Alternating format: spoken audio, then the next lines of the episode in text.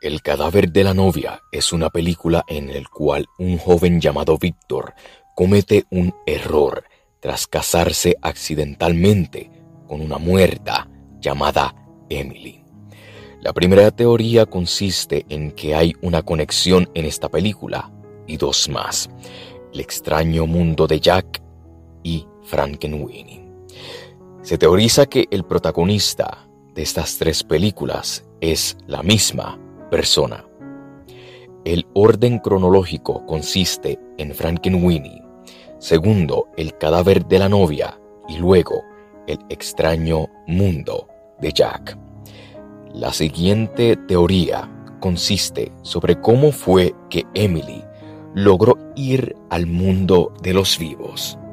Bueno, se teoriza que fue debido a una maldición que ella misma se creó antes de morir. Y esta maldición consistió de que si alguien vendría a proponerle matrimonio, o sea, su amor eterno, ella se levantaría, que eso fue lo que hizo cuando Víctor le propuso matrimonio.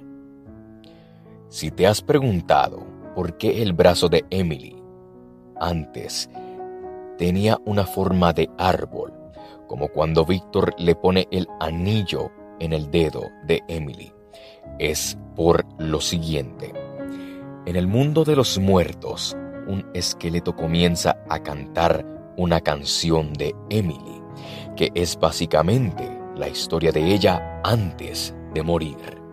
Pero llegando al final de esta canción, el esqueleto canta sobre cómo Emily estaba esperando en un árbol por su eterno amor. Es así que en ese árbol en específico, ella se unió con ese árbol para esperar la propuesta de matrimonio por su eterno amor. Esta siguiente teoría consiste en que Víctor y Emily realmente son almas gemelas, así como lo escuchas y me explico. Víctor y Emily logran coordinar una melodía en un instante. Cuando Víctor está en el bosque, él logra decir todas sus líneas de matrimonio muy bien. Algo que no logró hacer con Victoria. E incluso una escena muy clave es en la última escena, cuando Emily se transforma en diferentes mariposas. Ella no se transformó en mariposas solo por hacerlo, sino que es un símbolo de que ambos tienen el mismo espíritu animal, ya que Víctor está obsesionado con las mariposas. Otra escena clave es con el mismo perro Scraps. Solamente ella sabía de su perro y también fue el mismo Víctor quien liberó a Emily. Por eso es que Víctor y Emily son almas gemelas. Una teoría muy curiosa es que el señor y señora Everglot no son los padres de Victoria.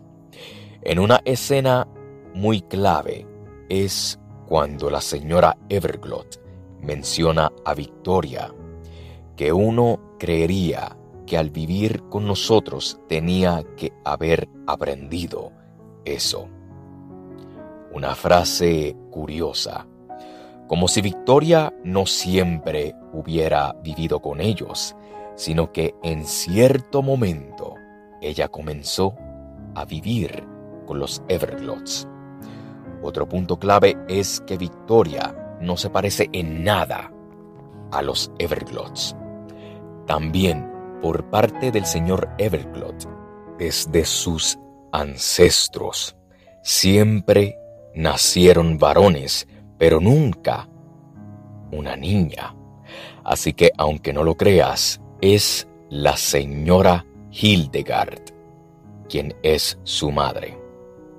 Porque ambas se parecen, mas Victoria siempre observó a la señora Hildegard como una figura materna. Pero ¿cómo es que los Everglots lograron ser padres de Victoria? Por el hecho que la señora Hildegard se la entregó a ellos para que así los Everglots no cayeran a la quiebra, ya que en la familia Everglot nunca nació una niña. Ahora, hay una siguiente teoría sobre una supuesta hija que sí tuvieron. Se dice que fue la misma Emily. Y los Everglots sí la tuvieron para seguir con su plan, entre comillas. Y ese plan era para seguir con dinero. Se cuenta que en la canción de la historia de Emily, que la canta el esqueleto, hay una parte en específico donde Emily huyó y tomó el dinero y las joyas de sus padres para huir con Lord Barkis.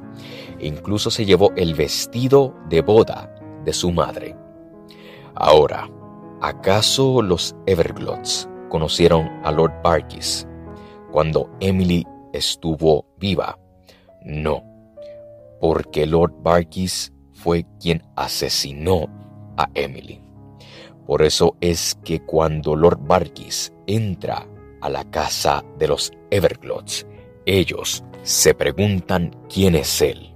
Por eso es que luego ellos se quedan sin dinero, ya que Emily se llevó el dinero y es por esa razón que deciden decirle a la señora Hildegard que les entregue a ellos a Victoria, para que así Victoria se case con alguien adinerado y restaure su fortuna.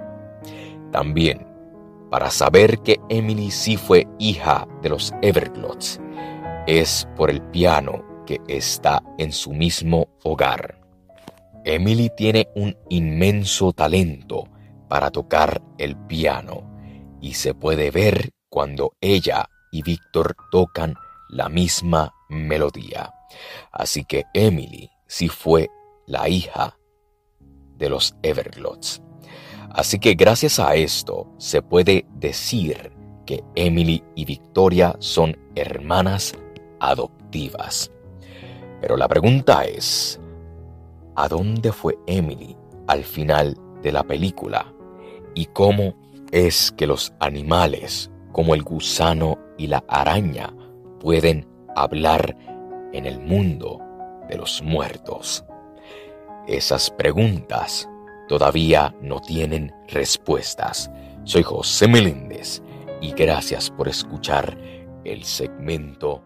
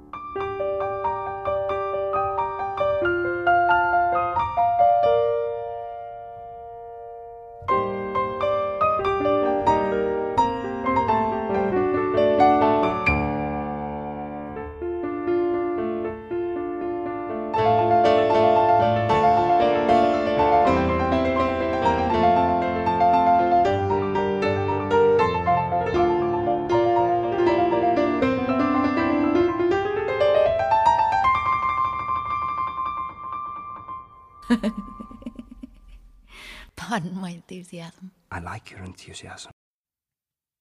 El Meléndez Podcast, disponible en Spotify.